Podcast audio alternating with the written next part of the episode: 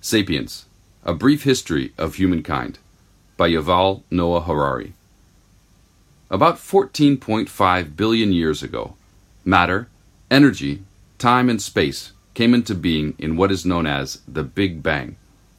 The story of these fundamental features of our universe is called physics. About 300,000 years after their appearance, matter and energy began to coalesce into complex structures called atoms which then combined into molecules. The story of atoms, molecules, and their interactions is called chemistry. About 3.8 billion years ago, on a planet called Earth, certain molecules combined to form particularly large and intricate structures called organisms. The story of organisms is called biology.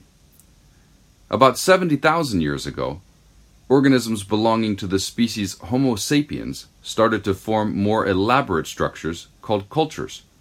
The subsequent development of these human cultures is called history. Three important revolutions shaped the course of history. The cognitive revolution kickstarted history about 70,000 years ago.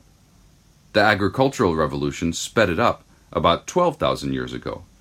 The scientific revolution, which got underway only 500 years ago, may well end history and start something completely different. This book tells the story of how these three revolutions have affected humans and their fellow organisms.